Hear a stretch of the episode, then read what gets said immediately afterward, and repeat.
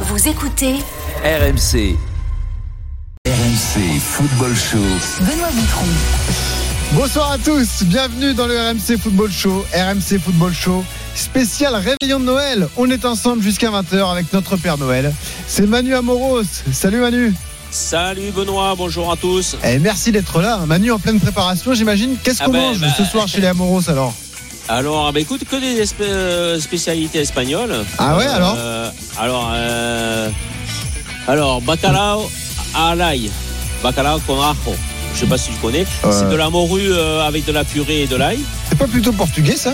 Non, pas du tout. D'accord. C'est espagnol. Après, il y a l'ensaladilla. C'est c'est euh, un peu de purée aussi avec pas mal d'ingrédients à l'intérieur. Ouais.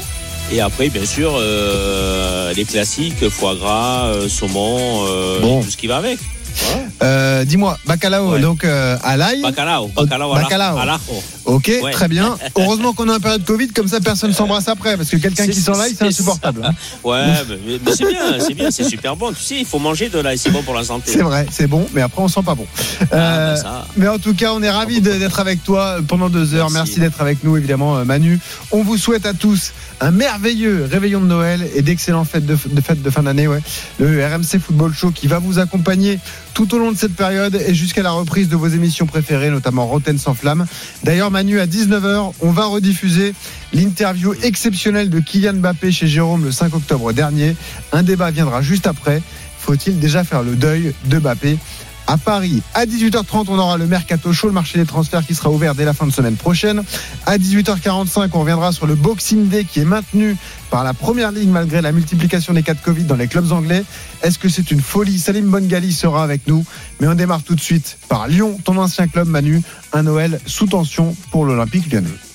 C'est Reims qui vient scotcher les Lyonnais dans les dernières secondes. À mon avis, on n'a pas bien joué. Le pressing n'était pas agressif. La trêve arrive à point nommé pour des Lyonnais 13e de Ligue 1. Vous savez, moi je crois pas qu'il y ait de bonnes ou de mauvaises situations. Deux ans et demi et puis s'en va. Juninho va quitter son poste de directeur sportif de l'Olympique lyonnais dès cet hiver. Au revoir. Trois nuls et une défaite en Ligue 1. Près d'un mois qu'ils n'ont plus gagné en championnat. Un partout donc. Un dernier résultat à l'image de cette demi-saison. Non, non, mais c'est dingue cette histoire Eh oui, Lyon, Manu, deuxième budget de la Ligue 1 qui pointe à la 13e place du classement à l'issue de la phase allée. Seulement 6 victoires en, en 18 matchs. C'est le pire classement du club depuis 1995. Manu, avant d'entendre ton avis, on accueille Aurélien Tiersin, l'un des guerriers du jour. Et oui, il est avec nous. Noël. Salut Je suis Aurélien, plus ça va ancien aujourd'hui. Ça va, Benoît Salut, Ouais. Aurélien. Salut Manu, salut Alors, à c'est quoi le menu chez les Tiersins ce soir d'ailleurs Alors déjà, ça sera chez la belle famille, donc euh, Ah, je crois que je suis de cordée d'or euh, de d'ouverture d'huîtres. Ah, d'accord. Attention à Ensuite, tes mains. Il y aura du classique. Non, non, normalement, je maîtrise à peu près. Bon, très bien. Aurélien, tu es venu donc pour nous parler de cette situation euh, à Lyon. On rappelle que tout semblait réuni pour que la saison soit réussie. Fini l'ère Rudy Garcia, personne n'en pouvait plus évidemment. Place à Peter Boss et sa philo- c'est le philosophie de jeu offensif, pardon. Une union sacrée entre le président euh, Le directeur sportif Juninho et même les supporters qui étaient emballés par les promesses de ce nouveau cycle. Oui, mais voilà, Aurélien, tout a volé en éclats en un peu plus de, de 4 mois malheureusement. Oui, et ça a commencé très vite d'ailleurs avec une défaite notamment 3-0 à Angers lors de la deuxième journée de championnat. Ce jour-là, il y a une équipe un peu rajeunie. Jérôme Boateng, par exemple, n'est pas encore arrivé. Et en défense centrale, on a le défenseur brésilien Marcelo qui fait un match catastrophique sur le plan sportif. Et surtout, son investissement ne plaît pas du tout à Juninho, le directeur sportif brésilien, demande à Peter Boss et également au président Jean-Michel Aulas d'écarter Marcelo qui ira en réserve. D'ailleurs, apparemment, euh, selon les infos d'Edouard G, ça se passe plutôt pas mal avec la réserve. Ouais. Il, il est loin euh, de, de, de- Il se régale en National 2. Exactement. Bon, il est out. Lyon euh, se remet un petit peu dans, dans le bon sens, mais il y a quand même des résultats qui interrogent. Il y a un match nul, par exemple, à la maison au Groupama Stadium contre Clermont Foot, où après avoir mené 3-1, il y a 3-3 à la fin. Il y a des matchs comme perdu à Nice 3 2 alors que l'Olympique Lyonnais menait 2 à 0. Voilà, il y a des matchs beaucoup beaucoup de points perdus euh, dans les euh, dernières minutes du championnat. C'est encore arrivé euh, contre Metz au Groupama Stadium le week-end cette semaine avec Lyon qui mène 1 à 0 et qui se fait rattraper par un, but de Boubacar Traoré après 3 minutes simplement. Et ça, ça agace énormément, évidemment. bah, ça a agacé Juninho puisqu'il n'est plus là. On en reparlera un petit peu plus en, en détail. Ça agace le président, ça agace l'entraîneur et ça agace aussi Bruno Guimaraes, qui est le milieu brésilien de, de l'Olympique Lyonnais, qui est une des satisfactions, on va dire, de, de la première moitié de saison. On écoute Bruno Guimaraes après ce match nul très décevant contre le, euh, contre le FC pardon. euh, frustré. On a fait un, bon deuxième mi-temps. Les premières mi-temps, on était mauvaise. On n'était pas bon du tout. Euh, après qu'on a marqué tout de suite, on a pris un, on a pris un but. C'est, dur ça. Il faut que pour la deuxième partie de la saison, on change l'envie. On ne peut pas accepter ça. On dit toujours qu'on n'est pas à notre place, mais on ne fait pas de choses pour montrer. Ça me dégoûte, ça me fait mal. J'ai mal au corps. Je vais- passer une mauvaise Noël pour ça. J'espère qu'on va changer des, des d'esprit pour, amener Noël dans le troisième, c'est le plus important. On fait toujours euh, 60, euh, 70, on ne joue jamais les 90 minutes bien. C'est ça qui nous marquait les premières saisons. Il faut qu'on arrête avec ça. On, on parle toujours, on parle toujours. Il faut montrer sur le terrain, c'est ça. Il faut plus encore. Il faut plus encore. On ne peut pas marquer une minute après prendre un autre but. C'est inacceptable ça. Et donc on entend euh, Bruno Guimaraes parler encore du podium. Euh, L'Olympique Lyonnais 13e à mi-saison, même s'il y a un match en retard à jouer contre l'Olympique de Marseille, euh, parce qu'il y a aussi, en plus des mauvais résultats sportifs, bah, ces incidents en, tribune, le match contre l'OM arrêté après deux minutes, la, bouteille reçue en, plein visage par Dimitri Payet, euh, les incidents en Coupe de France euh, contre des supporters entre guillemets du Paris Saint-Germain. euh, voilà, c'est parti un petit Oui, peu en Stade vrille à la ouais, mi-temps FC. au stade Charletti. Donc en Coupe de France, on ne sait pas encore euh, ce qu'il adviendra de l'Olympique lyonnais.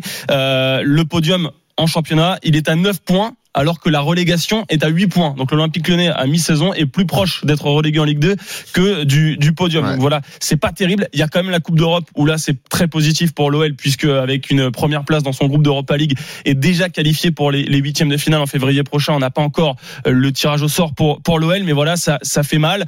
Euh, on pourra parler des départs notamment de Memphis Depay qui n'a pas été remplacé. Il manque peut-être aussi un attaquant de grande qualité et Maxwell Cornet qui était tant détesté par les une partie des supporters en tout cas à Burnley.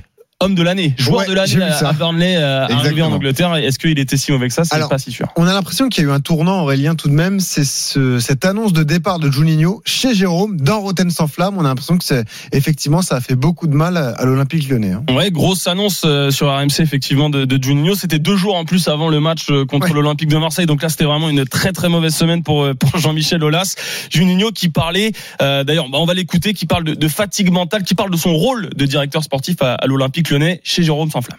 Je sais que j'ai eu cette opportunité parce que je suis un ancien joueur qui a eu beaucoup de succès au club. Parce que si c'était le contraire, j'avais pas cette opportunité-là. C'est clair, ça, c'est net, c'est normal. Donc, à la fin de saison, euh, je vais bien réfléchir, mais dans ma tête, c'était pour trois saisons. Pour beaucoup de monde, c'est c'est rien. Euh, un directeur sportif, tu fais pas grand-chose, mais mentalement, il y a une fatigue mentale usant, énorme. Hmm. Et, je ne veux pas dépasser en limite. J'ai beaucoup de respect pour, pour le président, j'ai beaucoup de respect pour l'institution, j'ai la gratitude aussi, mais j'ai beaucoup donné à ce club aussi. Oui. Il faut pas oublier non plus, Donc, parce que j'ai l'habitude juste de parler que le club m'a donné, mais je, je fais aussi beaucoup de choses pour le club. Moi, j'ai envie de, de, de me reposer. Donc à ce moment-là, on était au stade des doutes. Euh, finalement, ce sera même pas trois saisons, ce sera deux ans et demi. Juninho qui était arrivé début euh, au début de la saison 2019-2020, qui avait intronisé Silvino à l'époque. Ensuite, il y a eu l'air Rudy Garcia et donc Peter Boss. Et ben, il n'ira pas au terme de, de cette saison puisque d'un d'un commun accord, il est déjà parti. D'ailleurs, son contrat s'arrête le 31 Voilà. décembre, mais officiellement, il, est- il a déjà déménagé son bureau. Juninho n'est plus le directeur sportif de, de l'Olympique Lyonnais aujourd'hui. Et puis l'actu chaude, c'est donc euh, la prise de parole, euh, Manu, avant de t'entendre, de, de Jean-Michel Aulas. hein, il a accordé une interview à nos, confrères de, de l'équipe. Il garde Peter Boss. Faute de mieux, c'est un peu comme ça qu'on peut comprendre les déclarations du président lyonnais. hein. Ouais, exactement. Euh, il restera au moins jusqu'à fin février. Donc en gros, il lui donne euh, deux mois pour euh, rétablir la situation en, en- en championnat. Alors il y a, il y a du euh, positif, on va dire, pour l'entraîneur néerlandais. Euh, Peter est un très très bon coach. Euh, il n'y a pas de, de coach sur le marché avec la qualité de Peter. Donc là, égal, voilà, tu t'en t'en rigoles parce Voilà, que ça veut dire dingue. Moi, je trouve ça dingue comme déclaration. c'est le En meilleur. gros, comme il n'y a pas mieux sur le marché, bon, bah, on va le garder pour l'instant alors. Ouais. Et il dit aussi on risque de jusqu'à faire. février, hein. Eh ouais, Ouais, oui, Jusqu'en février, verra. oui, t'as raison. Bon, on risque de faire plus mal en cédant à la mode de, de changer de coach. Euh, donc on sait que Jean-Michel Aulas l'a fait très très peu dans sa carrière, vrai, trois fois, simplement, trois fois sim- simplement. Euh, et puis voilà, bon bah et puis euh, Jean- Jean-Michel Aulas qui défend aussi son, son entraîneur, voilà jusqu'à fin février, il devra rétablir la situation en championnat. Donc il a quelques matchs évidemment pour pour se remettre à l'endroit. Alors c'est donc la question que l'on pose ce soir dans le RMC Football Show. Direction, entraîneur, joueur ou supporter, qui est responsable de la mauvaise saison lyonnaise 32-16 pour participer au débat Avant d'accueillir Riyad et Antoine, supporters lyonnais qui veulent en débattre avec nous. Manu, ton avis sur euh, la situation de ton ancien club, hein, toi ancien joueur de l'Olympique Ouais. lyonnais. Ouais. Euh, comment tu expliques tout ce qui se passe à Lyon en ce moment? Ouais, déjà, c'est euh, si, si, on peut revenir à ta question, c'est la faute des joueurs avant tout, parce que euh, c'est les joueurs qui jouent. Euh, après, euh, qui est l'entraîneur qui fasse jouer les joueurs dans une euh, tactique en 4-4-2, en 3-5-2, en, en 3-4-3, les joueurs doivent s'adapter et doivent être performants sur le terrain. Parce que d'une part, sur le terrain, on peut évoluer comme on le ressent. C'est-à-dire que s'il y a une équipe qui vous emmerde sur le terrain dans un schéma tactique en 4-3-3 par exemple, eh ben il faut savoir et avoir l'intelligence de pouvoir modifier sur le terrain de sa propre initiative dans un schéma peut-être qui va convenir davantage et ne pas attendre la mi-temps ou, alors euh, entendre le coach en disant il faut changer, il faut faire ci, il faut faire ça. Je crois que l'initiative est très importante aussi, que les joueurs ne, ne, ne prennent pas. Eh Après, c'est une question de mentalité. Euh, la mentalité, c'est l'entraîneur, soi-disant, il est bon, mais bon, euh, quand on voit euh, à Dortmund, il a pas, il s'est fait injecter. À Leverkusen, il s'est fait injecter aussi. Donc c'est peut-être un, entraîneur d'avenir, mais pour l'instant, il ne l'a pas prouvé. Donc il faut pas non plus euh, le porter sur un piédestal comme le fait euh, le président Jean-Michel Aulas, parce que il, il, dit quand même qu'il faut, on lui donne pas un ultimatum, mais il lâche qu'à février. Ah, d'accord. Qu'est-ce qu'on va faire jusqu'à février alors? Si les résultats sont pas bons, on va le virer obligatoirement. Et ce qui est terrible dans cette déclaration, c'est qu'on vous détaillera dans quelques minutes le calendrier à venir pour l'Olympique Lyonnais. Ça va être très très dur. Il y a ce match de coupe et après il y a des matchs contre Lyon, contre Paris, contre Saint-Etienne, contre Monaco. Ça va être très dur pour ah. pour l'OL. La petite défense pour Peter Boss, c'est qu'aussi on peut avoir une vision totalement différente dans trois semaines parce que avec le match en retard contre l'OM, en cas de victoire, Lyon revient à 6 points du podium. la Ligue 1 est tellement serrée. Aurélien, en cas de victoire. Et oui, bien sûr. et s'ils perdent, et s'ils perdent, euh, ah bah là c'est pire. C'est oui, c'est compliqué pour eux quoi. C'est 12 points de la deuxième place. Est-ce que bah tu y crois toi, Manu, euh, avant donc de donner, la, de donner la parole aux supporters au, 32-16, mmh. à ce choc psychologique lié à l'annonce de Juninho? Est-ce que tu penses que ça peut avoir une incidence? Je pense notamment aux joueurs brésiliens recrutés par Juni. Est-ce que tu penses que eux ont été affectés par l'annonce du directeur sportif? Alors affecté, oui, je pense un petit peu, mais euh, vous savez, les joueurs, euh, tout ce qui se passe en dehors du terrain ou en dehors de leur petit cocon, euh, ils s'en foutent un petit peu. Hein.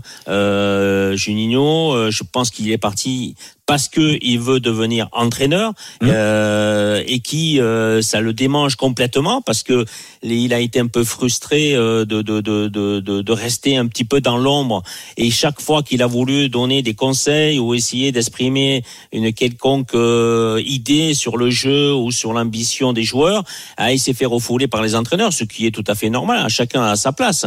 Mais euh, je crois que les joueurs, je sais pas, oui, un peu affectés, mais bon, pas tellement non plus. Hein. Mais tu vois, ce que je trouve intéressant dans tes propos, c'est également ce que disait hier euh, Capitaine Larquet et euh, Emmanuel Petit, c'est que les premiers responsables pour toi et pour vous, ce sont les joueurs qu'il bah, faut responsabiliser, et qui doivent changer de mentalité, puisque ça fait des années qu'on parle effectivement de confort dans le vestiaire lyonnais. Juste vous rappeler qu'effectivement l'an dernier avec Rudy Garcia, Lyon était champion d'automne avant de terminer euh, euh, très mal la saison, et rappeler également que finalement du côté des, des départs à Lyon, il n'y a pas eu non plus 36 départs, il y a seulement deux pailles, Cornet et Desiglier qui sont partis. Ok, de paille était un leader d'attaque, mais sinon, euh, Cornet était très critiqué et Desiglio n'était pas très utilisé. 18h12, Aurélien Tiersin reste là, Manu Amoros est là et on donne la parole tout de suite à Riyad, supporter lyonnais qui nous a appelé au 32-16. Salut Riyad. Bonsoir l'équipe. Salut Riyad. Alors, à qui la faute, Riyad? Euh, alors ça tient qu'à moi, c'est que mon opinion. Je suis pas sûr que c'est vraiment la, la, la faute d'une personne en particulier. Je pense juste que c'est la faute à, à une politique sportive décidée qui est euh, plus dans l'air de son temps.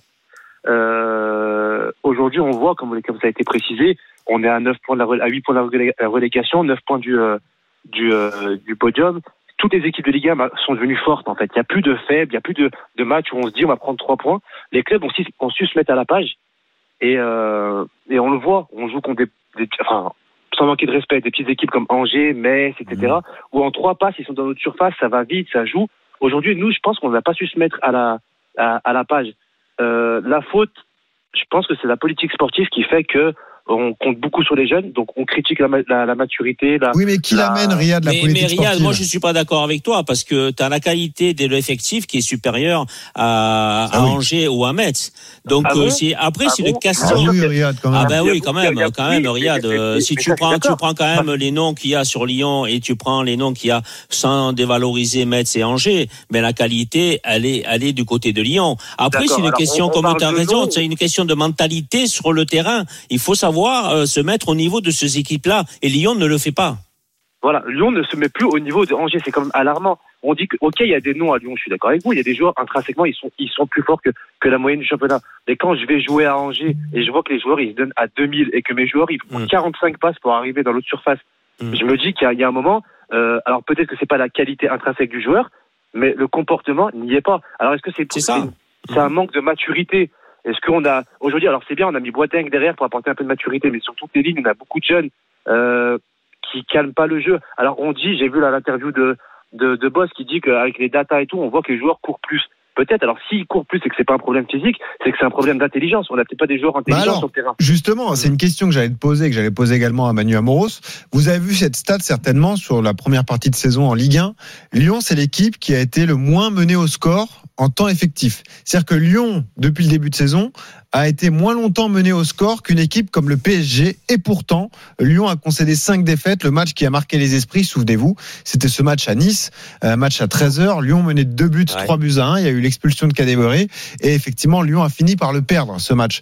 Comment vous l'expliquez, ce phénomène? C'est pas arrivé qu'une seule fois, de mener le- longtemps au score et de, de concéder l'égalisation, voire de perdre ce Ouais, match? Comment Ouais, tu mais Benoît, euh, Benoît, euh, le, le jour de ce match-là, euh, ils avaient joué, je crois, le jeudi en Coupe d'Europe. Oui, c'est vrai. Euh, en déplacement, ils étaient rentrés très très très très, très tard, je crois. Et euh, au niveau des récupérations, c'est vrai qu'ils avaient énormément de difficultés. Et souviens-toi, on avait Mais critiqué vrai- Peter Boss qui avait pas fait de changement. Tu te souviens de Ouais, ça ouais, ouais, c'est ça, ouais. Mm. Mais c'est vrai que euh, ils menaient, euh, je crois, 3-1, 2-0, 10 2-0, minutes de la fin. 2-0, pardon, À- 2-0. la deux- 85e. Kadewere 2-0 expulsé. à deux, à deux minutes de la fin. Ouais. Donc euh, c'est là où est la difficulté. Ça veut dire que la fatigue accumulée puis le mental des joueurs à ne pas retenir un résultat est compliqué. Donc c'est ça aussi qu'il faut voir euh, dans la mentalité des joueurs comment ça se fait qu'ils n'y arrivent pas? Riyad, comment tu l'analyses, toi? Euh, je répète ce que je disais, je pense que si les datas prouvent qu'ils courent plus et que physiquement ils sont ils sont opérationnels. Parce que le match à Nice au début du championnat je me savais beaucoup de il y avait beaucoup d'erreurs d'arbitrage contre nous. Après j'ai zappé ce, cet épisode là parce que c'était plus les erreurs d'arbitrage qui enfin ça ça cachait le- les, les mauvais résultats. À Nice à 86e tu gagnes 2-0 et en plus Nice n'existait pas. C'est pas comme si c'est euh, Ah oui. pas comme si en fait on était dominé, on gagnait, on gagnait 2-0 à, tr- à contre-cours du jeu. Non, on maîtrisait le match. Tu perds 3-2, il y a un moment où je pense que les failles à Lyon, elles sont dans la tête. Alors, que- comment expliquer ça? Comment C'est un truc qu'on traîne depuis des années. Alors, est-ce qu'il faut un coach mental à Lyon? J'en sais rien. Est-ce qu'il faut mettre des Oh, joueurs plus matures, plus hein. intelligents? Yann. bah, peut- peut-être, certainement, ouais. Mm. Euh, Est-ce qu'il faut des joueurs plus intelligents, plus matures? Parce que si les joueurs physiquement sont opérationnels, alors il faut des joueurs plus intelligents par ligne. Est-ce qu'il faut faire ça? Je sais pas. Euh, Est-ce que ce qui se passe derrière, parce qu'il faut pas oublier que Lyon est un club bien géré, qui laisse pas beaucoup fuiter, mais est-ce qu'il y a beaucoup de choses en interne qui fait qui, qui- enfin, qui sont là pour qui déstabilisent les joueurs, notamment le départ de Juninho. Mais si dès qu'il y a un départ dans l'encadrement, vous commencez à tous être abattus, il y a un, pro- il y a un vrai vrai problème de mental, Hmm. euh, parce que ça arrive dans tous les clubs. Alors comment j'analyse ça? Je sais pas, mais il y a une chose dont je suis sûr, c'est que la clé passe par là. Si demain ils Ouais. arrivent à se remettre vraiment, mais euh, les, les- droit dans leur pompe et puis faire abstraction de tout ce qui se passe autour et se concentrer sur le terrain. Et je pense que la clé elle passe par là. L'entraîneur il est bon, la communication peut-être moins bonne. Euh, ce qui se passe en interne, Ponceau et compagnie, qu'est-ce que vous voulez que je vous dise Ponceau, c'est un gendarme financier placé par, par les gros actionnaires qui sont Qui est le vrai patron sont, du club euh, aujourd'hui, d'ailleurs, Vincent Ponceau. ah oui, bah oui. Mm. Euh, qui sont pâtés, euh, et puis euh, et puis comment il s'appelle IDG. Donc c'est eux qui ont placé. Et puis malheureusement, Olas marche beaucoup à l'affectif. Il apprécie l'homme, donc il le tolère et il l'accepte. Ça fout un peu le bazar en interne. Ouais. Mais bon, ça, Riyad. c'est. euh, ça, Merci beaucoup d'avoir été avec nous. Je te remercie et je te souhaite un joyeux euh, réveillon de Noël, évidemment. Merci d'avoir été avec nous en ce 24 Mais décembre. Merci, à vous aussi. Ouais, tu vois, Benoît, Ouais. tant que les joueurs ne se mettront pas au niveau de l'équipe qui reçoivent ou qui se déplacent, les joueurs de Lyon ont toujours des difficultés parce que il faut se mettre au niveau. Moi, j'étais joueur et c'est vrai que euh, quand on, on se déplace ou on reçoit des équipes inférieures à toi, tu as toujours l'impression que tu vas gagner facilement et c'est là les matchs les plus compliqués, très difficiles à faire. un, un moment, quand tu es 13e de Ligue 1, des, des équipes inférieures à toi, il n'y en a pas 50. Donc, quoi qu'il arrive, euh, faut oui, je suis pour, d'accord pour les matchs. toi, ouais. Eh, Manu, on poursuit le débat dans un instant. On verra qu'il y a quand même des motifs d'espoir hein, pour Lyon. hein. Même si on va parler du calendrier, on va parler également du mercato. Aurélien a des infos. Ça devrait bouger à Lyon parce que Lyon va être impacté par la Coupe d'Afrique qui démarre début janvier. On fait le point dans un instant. À tout de suite sur RMC. RMC Football Show. Benoît Boutron. 18h20 sur RMC, un RMC Football Show spécial. Réveillon de Noël, on vous souhaite à tous un excellent réveillon. Votre Père Noël ce soir, c'est Manu Amoros qui nous accompagne jusqu'à 20h. Évidemment, on le répète, soyez prudents si vous êtes sur la route. hein. Vous avez le temps. Nous, on est là encore pendant 1h40, donc euh, prenez le temps de nous écouter. Personne n'est pressé, euh, évidemment. Dans un quart d'heure, on fera le point sur le Mercato Show, les premières tendances du Mercato hivernal qui démarre le 1er janvier à minuit. Mais tout de suite, on poursuit le débat autour de l'Olympique lyonnais. Qui est responsable de la crise actuelle Lyon est 13e de Ligue 1 à l'issue de la, la phase allée. Aurélien Tiersin, journaliste RMC Sport, est toujours avec nous. Avant d'accueillir euh, Antoine, supporter lyonnais au, au 32-16, euh, Aurélien, on précise que Lyon devrait recruter. Il y a un nom qui a fuité depuis euh, quelques semaines et ça devrait s'officialiser. C'est un joueur du Zénith Saint-Pétersbourg, un attaquant. Ouais, Sardar Azmoum, le Messi iranien. Bon, on espère en Ligue 1 que ça sera pas le Messi de cette année avec le PSG, parce que c'est Ouais. un but. Voilà, un but Ouais. en six mois. Mais bon, bref, c'est un, un super joueur du Zénith Saint-Pétersbourg, un international euh, iranien. Euh, voilà, par exemple, il a marqué deux buts en cinq matchs de Ligue des Champions avec Ouais, le, bon, le Zénith Champions, cette Mhm. saison. Ouais, c'est plutôt un bon joueur. Alors, c'est 85 buts en, en 208 matchs de championnat russe depuis. euh, il a joué notamment au Rubin Kazan et au Zénith Saint-Pétersbourg. Il lui reste six mois de contrat avec le, le Zénith, donc il serait libre de s'engager où il veut euh, à partir du, du mois prochain, à partir du mois de janvier. A priori, euh, c'est bouclé avec l'OL. D'ailleurs, c'est bouclé depuis le début de saison, mais le Zénith n'ayant pas pu recruter de, de Voilà. remplaçant à Azmoum, il est resté en Russie. Donc, ça devrait se faire en janvier si l'OL donne une petite compensation au, au club russe. Au pire, ça se fera en, en juin 2022 pour pour, Sard- pour Sardar Azmoum. Mais le, le président Olas, euh, dans son interview, où il défend notamment euh, Peter Boss, Mhm. défend peu ou prou Ouais. finalement, mais il dit voilà, ça ça veut pas dire qu'il y aura pas d'ajustement via le mercato.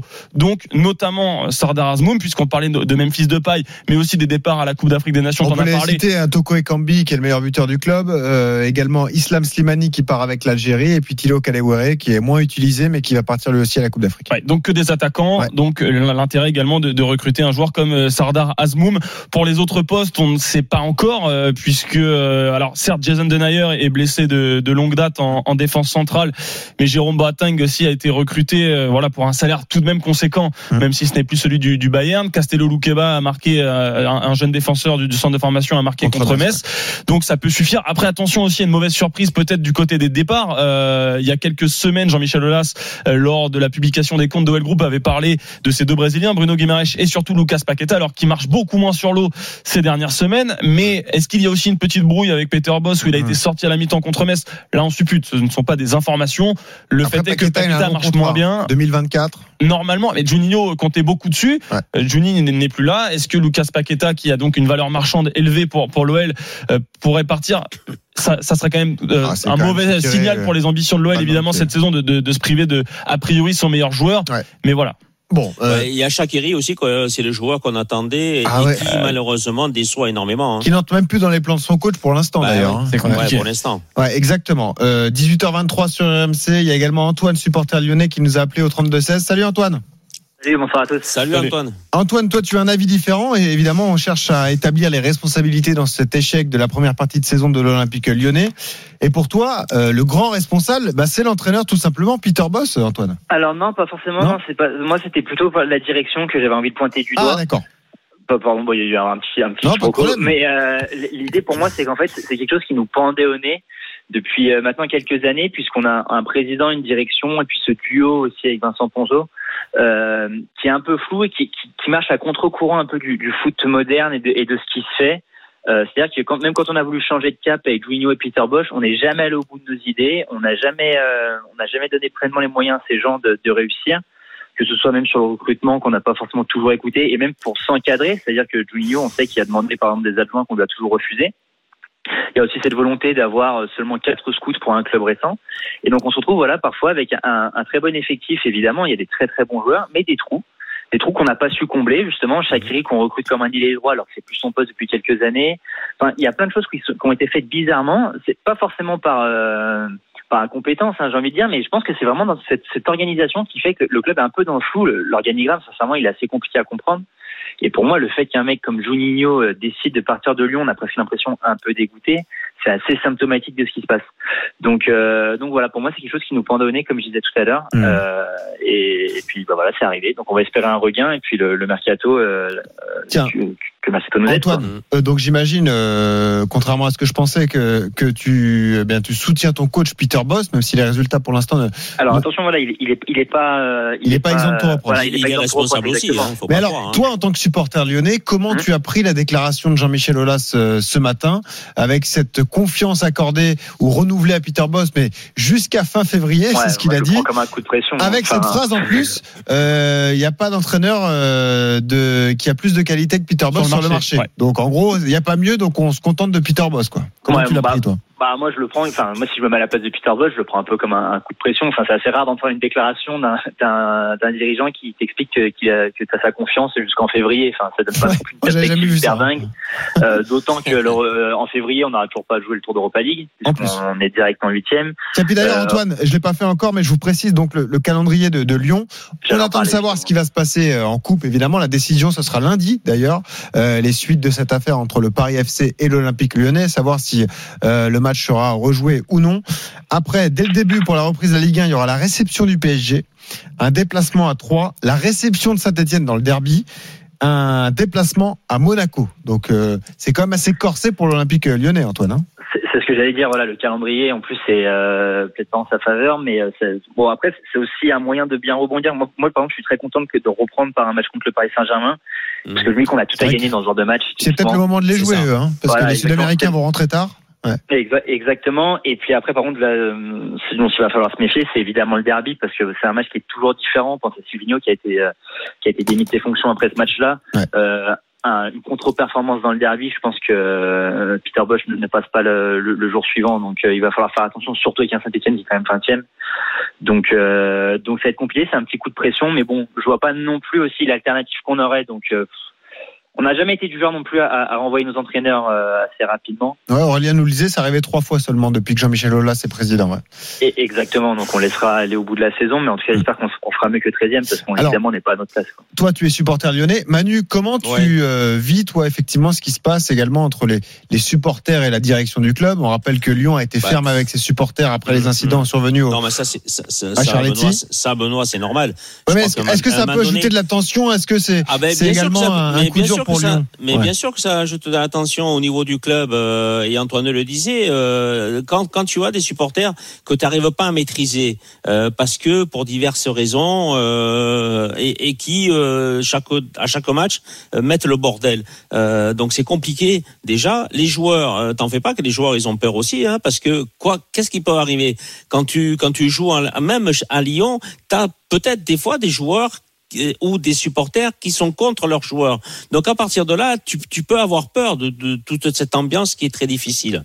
Donc euh, et moi et moi euh, pour revenir un peu au calendrier, ça me fait pas peur. Lyon, euh, je pense qu'ils vont avoir les armes et ils vont avoir la mentalité de pouvoir euh, se battre, surtout contre Paris Saint-Germain, Saint-Étienne, Monaco, euh, Nice, Lens, parce que c'est des matchs très compliqués. Mais je pense qu'ils vont être là. Ils vont ils vont assurer ces matchs-là. Après les matchs un peu plus je dirais facile pour eux, admettons à 3, eh ben c'est là où il va falloir euh, peut-être hum, voir si réellement ils peuvent se motiver contre ces, ces petites équipes-là qui perdent chaque fois des points. Et on rappelle d'ailleurs la décision prise par l'Olympique lyonnais concernant les, les supporters. Interdiction au groupe de supporters de se déplacer sur les matchs à l'extérieur jusqu'à nouvel ordre. hein. Donc euh, ça Ouais, mais est-ce que la décision, il n'aurait pas pu la prendre avant euh, Déjà contre l'Olympique Ah. de Marseille, on fait rentrer des gens, on ne les fouille pas, ils font rentrer avec des bouteilles d'eau, avec des fumigènes. Je crois que euh, il faut Après- être responsable à un moment donné. Euh, Tiens, bah, attends, on va demander à Euh, Antoine. quand, comment- quand le président du Paris FC dit euh, oui, mais il y a que, euh, 200 euh, supporters lyonnais qui sont arrivés à la gare de Lyon, ils étaient sous. Mais pourquoi on les laisse rentrer? Explique-moi. Ouais, mais ça c'est le, pro- c'est le pro- enfin pour le coup, faut pas trop rentrer non plus dans la. Non, non. Enfin, je certaines Mais- catégories mais- mais il y a-. Oui, mais il y a certains paramètres qu'on doit maîtriser aussi. Hein. Non, mais Antoine, toi ça qui deux lyonnais, comment tu vis tout ça, toi, en fait? Bah alors moi j'étais abonné au stade, alors je fais pas partie des, des, des ultras, mais euh, ça s'est toujours très bien passé. Alors évidemment on a ces deux événements coup sur coup. Mm. Euh, pour moi celui qui est, même si évidemment c'est celui qui a peut-être le moins de résonance, mais le plus grave évidemment c'est ce qui s'est passé à, à Charity parce qu'on a vu des images qui étaient qui étaient horribles. Ouais. Pour le pour le à Lyon on a rarement été non plus dans un stade. Enfin je suis désolé, mais si, on, compare le- les, les points de corner du Vélodrome à tous les dans tous les gros matchs, on a toujours vu ça et on n'a pas décrit les supporters marseillais comme des fous furieux. Hmm. Et malheureusement, ça fait aussi partie du truc. Enfin, c'est, on, on espère le voir le moins possible. Mais, mais je pense pas que ça soit ça qui, qui soit responsable de, de Ouais, mais des Antoine, mauvais on doit avoir quand même, on doit avoir du respect vis-à-vis des joueurs qui jouent, Ah bah, bien qui sûr. amènent un spectacle. Donc, euh, balancer une bouteille d'eau euh, ou balancer des fumigènes, euh, les fumigènes, tu sais que c'est pas très bon pour la santé non plus, hein, que ce Non, soit mais pour malheureux- non, mais- les non, joueurs mais- et pour les spectateurs aussi, hein. Bien sûr, mais je, non, mais je suis 100% d'accord. Mais ce que je veux dire, c'est que ça, c'est ce qu'on voit dans tous les dans, dans tous les stades, même dans les équipes où ça se passe bien par de temps en temps. Donc, je- c'est pas forcément un symptôme de, de la crise. Bon. Euh, c'est quelque chose qu'on doit régler, Non, mais qui est quand même différent encore du sportif. Antoine. Pour terminer, toi, le supporter lyonnais, est-ce que tu conserves des, des motifs d'espoir? Il y a quand même une bonne campagne d'Europa League pour l'instant avec cette qualif Ouais. pour les huitièmes de finale. Il y a seulement 5 points de retard sur le top 5. Tu restes euh, euh, optimiste, voire un petit peu confiant quand même pour la Ah, seconde je partie J'ai envie d'être optimiste parce qu'on a des Bah, très bons joueurs à certains endroits. Après, moi, ce qui, ce qui m'inquiète quand même, c'est que j'ai l'impression que maintenant, pour gagner un match, c'est la croix et la bannière. Quoi. Peu importe l'adversaire, on va concéder des occasions, des buts, et c'est c'est compliqué. Mais bon, on a de être 13e. Et puis, le, le dernier point, c'est que heureusement, euh, il n'y a pas grand monde qui se détache euh, au Ouais, classement. c'est vrai, on, serré. on est, on est, on n'est pas très très loin non plus. Enfin, on est quand même à une certaine distance, mais ça reste jouable. On n'est pas encore à 15 points du podium. Ouais. Mais ça peut aller très vite aussi si on fait un mauvais mois de janvier. Donc, il faut, il va falloir se ressaisir et j'y crois. 9 points de retard sur le deuxième Nice avec un match de moins, un match à disputer face à, face à Marseille. Face Merci Antoine d'avoir été avec Merci nous. Antoine. Un Merci, merveilleux réveillon de. Noël, hein, Merci évidemment. à vous aussi, Euh, Noël. on espère que tu as été sage et que tu auras plein de cadeaux, évidemment. Non, mais je- euh, oh, euh, Ah ouais. Benoît. Benoît, si j'arrive Oui, à gérer, euh, si j'arrive à gérer euh, le début du championnat avec ces matchs compliqués et très difficiles, Ah bah ça c'est sûr. Bah, pourquoi pas, euh, pourquoi pas Lyon revenir dans les trois premiers. Et hein, puis on a déjà vu Lyon finir fort les saisons, hein, donc Bah, ça peut sûr. arriver effectivement une sûr. remontée fantastique, au moins pour les places européennes. On rappelle que pour l'instant il y a que 6 points d'écart avec Montpellier qui est, qui est cinquième. Manu, tu restes là, on Ouais. continue dans un instant, on va faire un point justement sur les premières infos mercato. Le marché va s'ouvrir le 1er janvier. Il y a quelques infos déjà à vous donner, notamment un joueur lillois qui va s'engager à la Fiorentina. À tout de suite sur RMC. RMC Football Show. Benoît Boutron. 18h32 sur RMC, un joyeux, joyeux réveillon de Noël à, à tous. On est là avec euh, Manu Amoros, évidemment. Manu euh, qui a tout préparé. Il n'attend qu'une Ouais, chose, c'est y est. 20h pour pouvoir tout manger. Ah non, pas, non, pas tout manger. J'ai la famille qui est là, donc euh, on va profiter. Est-ce que tu vas être gâté? C'est ça la question. Ah bah écoute, je te le dirai demain. Hein, Ouais, si c'est es vrai. Ouais, c'est Ou vrai. lundi, Ouais. je te le dirai. T'as pas Mais d'indice normalement, Je sais oui, pas. le sapin, autour du sapin, il y a pas mal de cadeaux. Ah, bah ça c'est un bon indice, effectivement. Euh, on précise que dans un quart d'heure, tu en parleras de la, la première ligue, cette tradition du Boxing Day. euh, on en parlera avec Salim Bangali. Ils sont fous, Est-ce une folie, exactement, de maintenir ce Boxing Day? On rappelle qu'une troisième affiche de Première Ligue a été annulée euh, aujourd'hui, Burnley-Everton, à cause des cas de Covid qui se multiplient en, en Grande-Bretagne. Mais tout de suite, le mercato. RMC, le Mercato Show. Avec un autre courageux, Kevin Gasser, journaliste RMC Sport. Salut Kevin. Salut Benoît, Salut, salut, Kevin. Salut à tous. Alors on le précise, effectivement, le marché va s'ouvrir, le marché hivernal le 1er janvier, ce sera pour, pour un mois. Certains joueurs ont pris de l'avance, notamment euh, Jonathan Iconé, qui pourrait signer dans les prochaines heures en, en Italie, hein, Kevin. Ouais, la signature est prévue en début de semaine prochaine. C'est une information RMC Sport. Alors, l'ailier de 23 ans avait déjà passé sa visite médicale hier. Il rejoint donc le club de Florence, septième de Serie A. Le montant du transfert avoisine les 15 millions d'euros, avec un pourcentage pour le LOSC en cas de future euh, revente. Il connaît sous le maillot lillois ses 150 matchs, 16 buts, 27 passes décisives. Mais cette saison, l'international français a eu du mal à se montrer décisif avec les Dogs. Seulement deux buts et deux passes décisives, toutes compétitions confondues. Ouais, un Jonathan Iconé qui avait euh, été énorme à l'époque euh, de Nicolas Pepe. Il y avait cette attaque incroyable entre Bamba, Iconé et, et Pepe. Il a été très bon sur la saison du titre également. Il a même découvert l'équipe de France. Un peu plus en difficulté cette saison. Manu, est-ce que tu Oh. penses que c'est une bonne opération pour Lille. Alors, euh, est-ce qu'ils sont obligés de vendre, Ke- Kevin? Lille Ah, je pense. Est-ce ouais. qu'ils sont Ils avaient besoin de vendre. ouais. de renflouer un peu les caisses Ouais, ouais, je pense. Parce que bon, partir, euh, partir euh, à la Fiorentina euh, ou rester à Lille. euh, Ah, c'est ce que j'allais te demander aussi. Est-ce que c'est un bon choix pour lui? C'est vrai. Alors, est-ce que c'est un bon ça. choix? C'est un choix compliqué. euh, Partir comme ça euh, à la trêve dans un club où tu connais pas grand-chose, tu vas, il va falloir euh, se mettre au diapason très très très rapidement parce que euh, comme tout joueur euh, que tu arrives dans un club, eh bien, il va falloir être perfor- performant très rapidement. Est-ce qu'il va l'être euh, dans un championnat différent que celui-ci? Ça va être compliqué. À mon avis, ça va être très compliqué. J'aurais peut-être préféré qu'il reste encore jusqu'à la fin du mois, à fin de l'année, pardon, et qui euh, signe à la Fiorentina euh, en début d'année prochaine avec toute une préparation euh, derrière euh, pour s'habituer à, à, à- à ce championnat italien qui est quand même compliqué et Ouais, difficile. la Et il arrive dans un club qui est pas non plus euh, un des grands un des grands clubs du championnat italien. hein. Ouais, bah, tu vois, pour illustrer tes propos, euh, la Fiorentina est septième de Serie A pour l'instant, derrière la Roma, la Juve, l'Atalanta, le Napoli, le Milan AC et, et l'Inter Milan. Donc effectivement, euh, la Fiorentina va se battre pour les places européennes, mais, mais peut-être pas pour le, pour le podium. Tiens, on va en parler avec Alexis, supporter lillois, qui nous a appelé au 32-16. Salut Alexis. Salut Alexis. Merci de m'accueillir sur l'antenne. Bah, avec plaisir, un joyeux réveillon de Noël pour toi, Bah ouais. évidemment. On espère aussi. que toi aussi, tu as été sage pour être gâté par le, le Père Noël. Euh, Mère Noël. Ah oui, Alexis, euh, est-ce que tu penses que c'est euh, une bonne opération pour tout le monde, le, le transfert d'Iconé, comme ça en Italie? Alors, euh, le montant du transfert euh, qui est annoncé, ben, disons que si on l'avait vendu au moment où il, côtoyait l'équipe de France, on aurait forcément euh, euh, un peu plus les caisses. Et euh, justement, je, pense que depuis ce, depuis, euh, ben, au moment où il était en équipe de France, en fait, il était annoncé également à Naples pour une quarantaine de millions de- d'euros à cette époque. Et euh, quand ça s'est pas fait, je pense, c'est euh, depuis on a on a eu du mal à retrouver le, le vrai Iconé. Et là, depuis quelques matchs, euh, enfin depuis oui, depuis un mois ou deux, c'est vrai qu'il est très très bon, mais je veux dire, ça fait quasiment deux ans où il est sur courant alternatif, où euh, il était même pas titulaire. C'est ce que euh, j'allais dire. Ouais. donc voilà, enfin là, là, on revend pour 15 millions, donc on va dire que c'est un mal pour un bien. Je pense que pour lui, ça lui fera du bien aussi de changer d'air. Pour Lille, ben honnêtement, je pense qu'on trouvera, euh, on, on le remplacera peut-être avec un joueur qui. Bah, c'est ça la question. Est-ce qu'il sera Oui, mais- remplacé, effectivement? Oui, mais euh, Alexis, euh, si, c'est vrai que si on regarde dans les, les années qui, qui sont passées là, c'est vrai qu'il n'a pas été performant. Mais là, comme tu viens de le dire, il y a pendant deux mois, il a été très bon. Est-ce que aujourd'hui Lille ne se prive pas d'un joueur qui revient en forme et qui va peut-être pouvoir permettre à Lille de pouvoir euh, grimper au classement? Ouais, mais est-ce que c'est pas un joueur qui revient en forme parce qu'il sait qu'il doit se montrer pour partir au mercato d'hiver Ah, mais ça, oui, oui, oui, oui, oui. ça aussi, oui, bien sûr. Bien sûr. Ouais, euh, peut, honnêtement, par- Oui. euh, je, par- moi, je, pense à ça, donc euh, Mm. je pense que c'est une bonne opération pour tout le monde, euh, ça arrange tout le monde. Et puis après, ben, nous, on a Yadji, on a Yazicchi qui est au fond du trou, mais qui Ouais. va finir par, par sortir et enfin montrer son niveau, j'espère. Ouais, mais après, euh, tu vois, c'est important de le remplacer, je pense, quand même, Alexis, parce que Lille a des ambitions sur la seconde partie de saison, tout simplement parce que Lille est pas décroché en Ligue 1 hein, pour l'instant. Ouais, Euh, Lille est à à fait. 3 points du top 5 et Lille est qualifié pour les huitièmes de finale de la Ligue des Champions quand même. Exactement. je, je serai au Donc, match euh, retour, j'ai, réussi à avoir une place pour le match Ah, retour. bah, on a- on a du félicitations. Bah, super. Et non, mais c'est vrai que la première partie de saison de Lille a été euh, bah, assez décevante pour les supporters. Bon, forcément, après un titre, euh, c'est toujours compliqué pour l'équipe, etc. Et on se dit un que nouvel la- entraîneur aussi. Hein, Oui, non, bien sûr, Nouvel là, entraîneur, nouvelle méthode de travail. Euh, il faut assimiler tout ça. C'est compliqué pour les joueurs.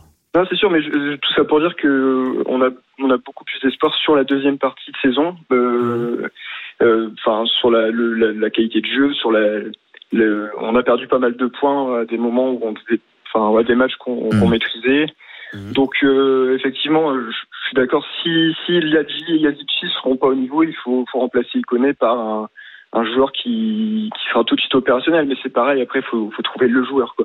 Bon, Alexis, merci beaucoup d'avoir été avec nous. Merci, un joyeux. Noël à toi, en tout Joyeux cas. Noël. Et on te dit à, à bientôt sur RMC. On voulait juste terminer avec toi, Kevin Gasser, sur les, les un petit round-up des clubs de Ligue 1. là. Qu'est-ce qui va se passer a priori dans les, les prochains jours euh, Eh ben, on Ligue 1? peut s'attendre euh, à du mouvement, à commencer par euh, Nice, le latéral gauche euh, Hassan Kamara, 27 ans, est en partance pour Watford. C'est euh, une info RMC Sport de, de Loïc Tanzi. Ses Mhm. représentants et le club de Première Ligue sont en cours de négociation. Euh, à Bordeaux aussi, on peut on peut en parler. La plus mauvaise défense du championnat est en chantier. Le club envisage de recruter un défenseur central et un milieu de terrain. Côté des départ, Calu, Maja, Zerkan peut utiliser pourraient eux aller voir ailleurs. Euh, Lyonnais, l'Olympique Lyonnais, on en a parlé tout à l'heure avec euh, Aurélien Tiersin, euh, branle-bas de combat hein, euh, qui perd ses joueurs euh, africains pour la Cannes. Toko Ekambi, Slimani et Kadewere, l'attaquant euh, iranien du Zénith, Sardar Azmoun, est ciblé donc euh, par les dirigeants du club. Et l'OL pourrait peut-être aussi recruter un milieu défensif au PSG euh, pour finir peut-être euh, opération dégraissage, sans parler du feuilleton euh, Mbappé bien sûr. Dont on parlera Mais- tout à l'heure. ouais. Exactement, mais des joueurs pourraient quitter le club ou au moins en prêt, euh, comme Mauro Icardi, Rafinha, Colin Dagba ou Sergio Rico. Mm. Mais le problème, toujours le même, leur salaire élevé freine beaucoup de clubs. Exactement, et tu as raison de parler effectivement de, de Rafinha qui lui devrait partir effectivement vers la Real Sociedad en prêt, a priori, donc euh, à surveiller. Merci Kevin, joyeux Noël à toi également, et on précise que toutes les infos transferts se sont à retrouver sur rmcsport.fr. Manu Amoros reste là jusqu'à 20h, et dans un instant, on traverse la Manche, direction la Grande-Bretagne et la Première Ligue. Le Boxing Day est maintenu, est-ce une folie? On en débat avec Salim Bongali, à tout de suite sur RMC. Tu es là, donc mon petit Manu. Euh, On parlait de, de Noël, effectivement. On va parler de ce, ce Boxing Day qui est, euh, qui est maintenu. Euh, Manu, est-ce que tu. T'as aucune idée des cadeaux que tu vas, tu vas avoir ce soir Aucune. Mais pourquoi tu me demandes ça Ah, ça m'intéresse, ça m'intéresse. Je veux savoir Je ce qu'on offre pas, à Manu cadeau, cadeau, euh, Comment on lui fait cadeau, on plaisir, peut Manu Amoros Un cadeau, il peut pas le savoir. On peut pas le savoir avant. Ouais. C'est une surprise, donc Ouais. je sais Ouais. pas. Je le saurai euh, euh, vers minuit, une heure du matin. On Bon. verra. D'accord. Ouais. Je t'appelle si tu veux, je te dis. Ah oui, je veux bien, moi, ça m'intéresse vraiment. Je sais pas, des petits, des petits chocos pour les, courses, quelque chose, non? Ah ouais, pourquoi pas. Ouais. Peut-être. On va parler, on parce rappelle. que hein. avec Pierrot à ce moment, c'est pas. Ah ouais, avec Pierre Dorian, joie, un hein. grand joueur.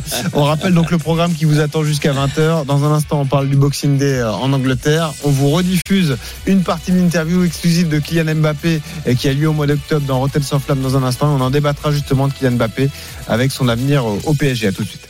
RMC Football Show. Benoît Boutron. Manu Amoros, jusqu'à 20h sur RMC. On vous souhaite évidemment un merveilleux réveillon de Noël. Profitez de vos proches. Faites attention euh, sur la route. Respectez les gestes barrières. Désolé, je fais un peu le père fouettard, mais c'est important en cette période, euh, évidemment. On est là donc jusqu'à 20h. Manu, dans un quart d'heure, on va revenir sur un des grands moments de cette première partie de saison. L'interview exclusive de Kylian Mbappé dans Rotten sans flamme. C'était le 5 octobre. Il est revenu sur l'euro raté avec l'équipe de France et sur son faux départ du PSG. Est-ce qu'il l'a digéré? Vous allez pouvoir le réentendre, Kylian Mbappé. Puis on en débattra juste après. Donc ce sera intéressant. Est-ce que Paris doit déjà faire le deuil de Kylian Mbappé? Mais prenons tout de suite la direction de l'Angleterre, la Grande-Bretagne qui est frappée de plein fouet par la nouvelle vague de Covid et par le variant Omicron. Le Boxing Day a euh, tout de même été maintenu alors que de nombreux clubs sont touchés par l'épidémie. La rencontre qui était prévue dimanche d'ailleurs entre Burnley et Everton a été annulée à cause de nombreux cas dans l'effectif de- d'Everton. C'est le troisième match euh, annulé après Liverpool-Leeds et Wolverhampton-Watford. On précise que plusieurs entraîneurs se sont exprimés euh, en conférence de presse pour, pour protester contre cette décision. Il y a eu Antonio Conte, le coach de, de Tottenham, mais surtout Pep Guardiola, l'entraîneur de Manchester City, qui lance carrément un appel à la grève. Les joueurs et les managers tous ensemble ont besoin de faire une grève ou faire quelque chose parce que les mots seuls ne suffiront pas. Cela ne sera pas résolu parce que l'UEFA, la FIFA, la Première Ligue, les diffuseurs, pour eux, les affaires sont toujours plus importantes que le bien-être des joueurs. Ici, chacun décide pour lui-même. Nous parlons de bien-être des joueurs. Peut-être que les associations de joueurs devraient dire, OK, nous ne jouons plus tant que nous n'avons pas résolu cette situation. Et voilà la prise de position forte de la part de, de Pep Guardiola. Manu, on va en parler avec euh, Salim Bongali, présentateur de, de PL Live sur RMC Sport, qui est avec nous. Salut Salim. Salut messieurs. Salut Salim. C'est beau d'être avec nous un 24 décembre. En même temps, toi, t'es en pleine Ah ouais. période de travail, Ah hein, oui, évidemment. moi, j'avais vu pas de Boxing c'est Day rien de tout ça, hein. c'est vrai que le Boxing Day, c'est toujours particulier pour euh, les équipes qui travaillent sur la Première Ligue. Alors Salim, on le rappelle, la situation sanitaire est préoccupante au Royaume-Uni. Euh, 122 000 cas positifs recensés euh, hier. Est-ce qu'un report généralisé de ce Boxing Day est toujours envisageable à Alors, on n'est euh, jamais à l'abri d'une surprise avec la Première Ligue, mais honnêtement, à quelques dizaines d'heures de ce Boxing Day, de ce 26 décembre, on voit mal la Première Ligue tout d'un coup euh, décider euh, d'arrêter tout et donc de tout reporter. Ça paraîtrait extrêmement surprenant, surtout que la Première Ligue, vraiment dans dans son objectif, et il a utilisé plusieurs fois ces termes, le fameux cas par cas. C'est pour cette raison hein, que ce Liverpool Leeds, puis ce Wolverhampton Watford, puis finalement ce Burnley Everton ont été annulés, mais de manière progressive. On a essayé de tenir bon, on a essayé de compter les cas et d'espérer qu'il y ait un peu moins de cas, un peu moins de joueurs euh, indisponibles. Ben, finalement, on les a annulés ces matchs, mais c'est vraiment du cas par cas. C'est pour cette raison qu'on voit mal la première finalement décidé d'annuler toute la journée. Alors avant d'entendre l'avis de Manu, est-ce que tu peux nous rappeler le règlement tout simplement euh, Quand est-ce qu'on décide d'annuler un match de, PL Alors il faut rappeler une chose, c'est qu'en première ligue, vous avez droit à un certain nombre de joueurs. À la base, vous avez droit à 25 joueurs sur une liste, plus les jeunes. D'accord? Donc ça peut donner une trentaine, 35 joueurs potentiellement euh, disponibles. Euh, sauf que la première ligue dit, si vous avez moins de 14 joueurs, 14 joueurs, j'entends par 14 joueurs pro en l'occurrence, ça veut dire qu'en gros vous avez 11 absents, et bien là on vous dit non, vous n'avez plus le droit de jouer. Mais c'est là où le au cas par cas devient intéressant bah aussi parce que je vous prends le cas concret avec Everton. Mhm. Everton avait 5 cas de Covid plus six joueurs blessés, blessés par euh, blessure musculaire, blessure osseuse, choisissez le, terme que vous voulez. Donc ça fait 11 absents, mais vous, vous allez me dire, ben, il peut intégrer des jeunes joueurs qui viennent des U23, etc. Sauf que, et là le cas d'Everton est intéressant, dans les U23 aussi, il y avait des joueurs qui étaient touchés par la Covid-19. Et si vous prenez un joueur, mais peut-être que ce joueur qui est négatif aujourd'hui pourrait être positif demain et donc oui, pourrait euh, toucher d'autres joueurs de votre effectif pro. Donc pour le coup, on préfère ne pas prendre de risques et donc annuler ce match d'Everton. Ça a été le cas pour d'autres rencontres aussi qui ont été annulées pour ce genre de raison aussi. Donc c'est pour cette raison que le chiffre et le nombre 14 est un nombre clé. Okay. En gros, 11 absents entraîne une annulation potentielle. Manu, quel est ton avis là-dessus? C'est une tradition ouais. de Boxing Day en Angleterre, mais est-ce que tu penses qu'il fallait l'annuler? Alors, c'est vrai que c'est une, une, grosse tradition euh, depuis des, des, des, années, voire éventuellement des siècles.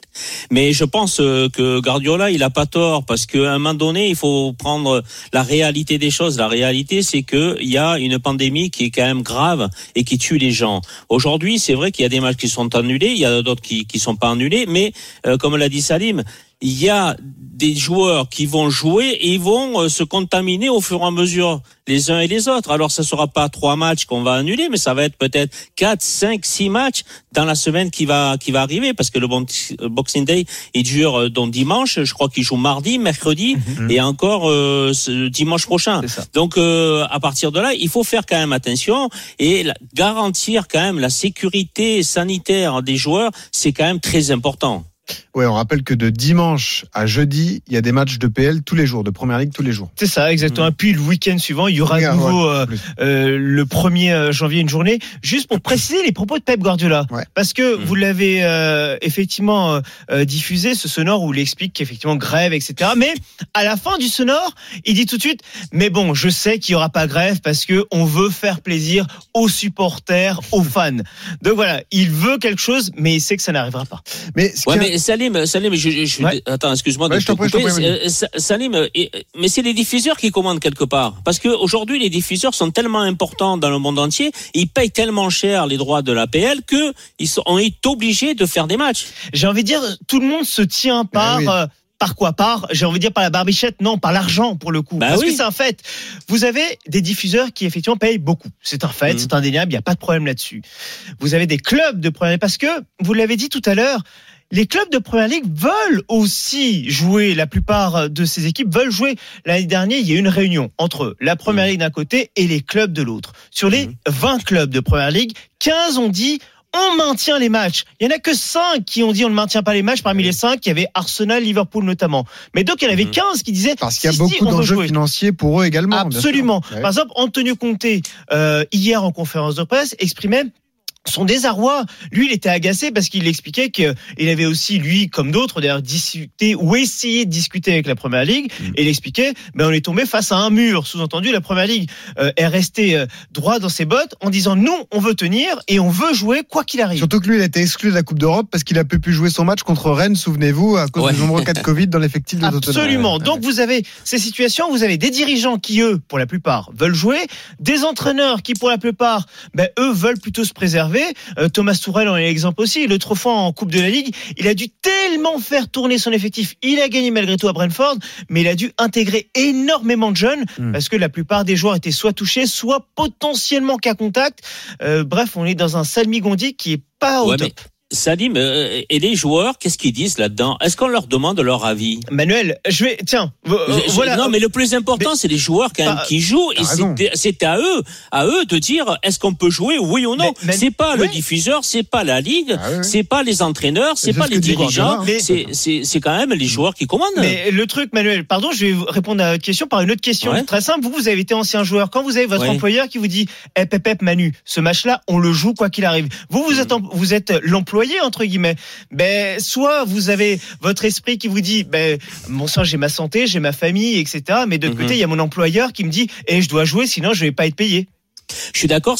Mais nous, à l'époque, on n'avait pas la pression des diffuseurs. Bien sûr. Voilà. Donc euh, à partir de là, on pouvait euh, éventuellement faire grève et dire au président écoutez, nous on joue pas parce que il y a il y a ça ça Oui. qui se passe et on on n'a pas envie de prendre de risques pour puis- notre santé et et, puis la santé des autres parce que le joueur qui va jouer, il va rentrer chez lui mais il a il a il a euh, rencontré d'autres personnes. Il évidemment. a peut-être le Covid donc il va infecter tous ses ses ses ses ses, ses, ses- ses amis, ses, sa famille euh, qui vont peut-être avoir le Covid quoi. Et puis pardon, mais moi je suis joueur de Manchester City. J'entends mon entraîneur en conférence de presse qui lance un appel à la grève. Bah, ça me donne encore moins envie d'y aller et de Mm. bien ce sûr. Boxing Day face à Leicester. Oui, mais de l'autre côté, encore une fois, je, alors, je suis euh, d'accord avec vous, mais de l'autre côté, il y a la première ligue qui va dire, mais attends, ce City Leicester, on le permet au final parce qu'il y a pas trop de cas de Covid de Mm. part et d'autre. C'est Leicester hein, qui est davantage touché que Manchester City d'ailleurs. Mm. Nous, on le permet. Si City tout d'un coup fait la grève, mais nous déjà, c'est euh, zéro point, match perdu pour City et peut-être des pénalités financières derrière. Euh, voilà, on dit les diffuseurs, Alors. mais il y a la première ligue aussi. Il y a beaucoup de choses et des notions économiques C'est importantes. ce que j'allais te demander, Salim, et toi aussi je te demande ton avis, Manu. Est-ce que du coup, forcément, ça fausse le championnat anglais, cette première ligue? Parce que c'est un moment important de la saison. Bah, bien sûr. On entend souvent que c'est le moment où la saison peut se perdre C'est en. Angleterre, Bah, parce que les matchs sont rapprochés. C'est Ah ouais. compliqué d'en sortir indemne. Mhm. Si certaines équipes ne jouent pas, je pense à Liverpool, ça veut dire plus de récupération. Manu, peut-être que le championnat est faussé. Mais- Il y a une lutte à trois pour le, titre. C'est délicat. Mais complètement, il faut c'est parce que comme disait, il expliquait bien tout à l'heure à Salim, c'est que les, jou- les, les, les clubs sont obligés d'avoir euh, 14 joueurs euh, potentiellement compétitifs. Donc ils vont après puiser chez les 23 ou éventuellement un peu plus parce que euh, les 23, comme il disait tout à l'heure, ils étaient aussi euh, cas Covid. Mais tu vas, tu peux avoir une équipe que de jeunes, donc inexpérimentés à- à- au championnat anglais. Donc euh, ça que- fausse, ça disais, complètement, regarde. ça fausse complètement la situation parce que si tu rencontres Liverpool euh, et tu Ah bah, évidemment. amon- a- amondris euh, parce que tu as 5 6 jeunes qui ont pas d'expérience, eh ben ça va être facile quoi. Non, mais dans ce cas-là, je trouve même que Liverpool est avantagé parce que Liverpool ne va pas jouer le 26. Du coup, Liverpool Ah aura également des matchs à disputer, mais Liverpool, le prochain match, c'est le 28 décembre. Absolument. Alors que City et Chelsea, les autres concurrents au titre, vont eux jouer Ah ouais. Euh, dès dimanche. C'est ça. Et pour le coup, Liverpool, c'est l'équipe qui, entre guillemets, j'ai bien entre guillemets, pourrait presque bénéficier de cette période parce que, à la base, Liverpool, c'est l'équipe qui Mhm. est, qui a le calendrier le plus dur dans les équipes de tête, j'entends. Puisque il doit affronter ce dimanche, normalement, bah, il devait, pardon, Leeds, mais ce ne sera donc pas le cas, Leicester, puis Chelsea. Mais au final, si vous enlevez l'un Voilà. des trois matchs, forcément, ça apporte un peu plus de fraîcheur et de facilité. Notamment contre Chelsea, ce qui, était, qui est une lutte contre un concurrent direct pour le titre de, de Première Ligue. Et puis Salim, Salim aussi, le calendrier de l'APL est, est vraiment très compliqué, quoi. Ah bah parce oui, d'un fait, il y a, il y a, je crois qu'il y a deux coupes, non, qui, qui Oui, mais en les- sont organisées, plus, euh, plus euh, la Coupe d'Europe pour certains clubs, plus le championnat. Mm. Euh, je te dis pas, euh, il y a des, il y a des situations que peut-être Liverpool n'arrivera pas à jouer contre Leeds. Ju- Juste, il y a 14 matchs pour l'instant qui sont reportés en première ligue, plus déjà Ouais. trois autres matchs qui sont reportés. C'est déjà acté en février. En fait, ils ont déjà anticipé. Je vous rappelle qu'il y a la Coupe du Monde des clubs en février. En Chelsea plus. participe. Oh oui, on avait oublié Donc ça. Oh là là. Chelsea, il y a deux matchs qui sautent pour pour cette équipe et puis il y a un Arsenal Liverpool qui était euh, prévu fin février et Mhm. qui saute déjà puisqu'il y a la finale de Coupe de la Ligue ce jour-là et Arsenal ou Liverpool va y participer Mhm. puisque c'est Eh la ouais. demi-finale. Donc déjà trois matchs en plus.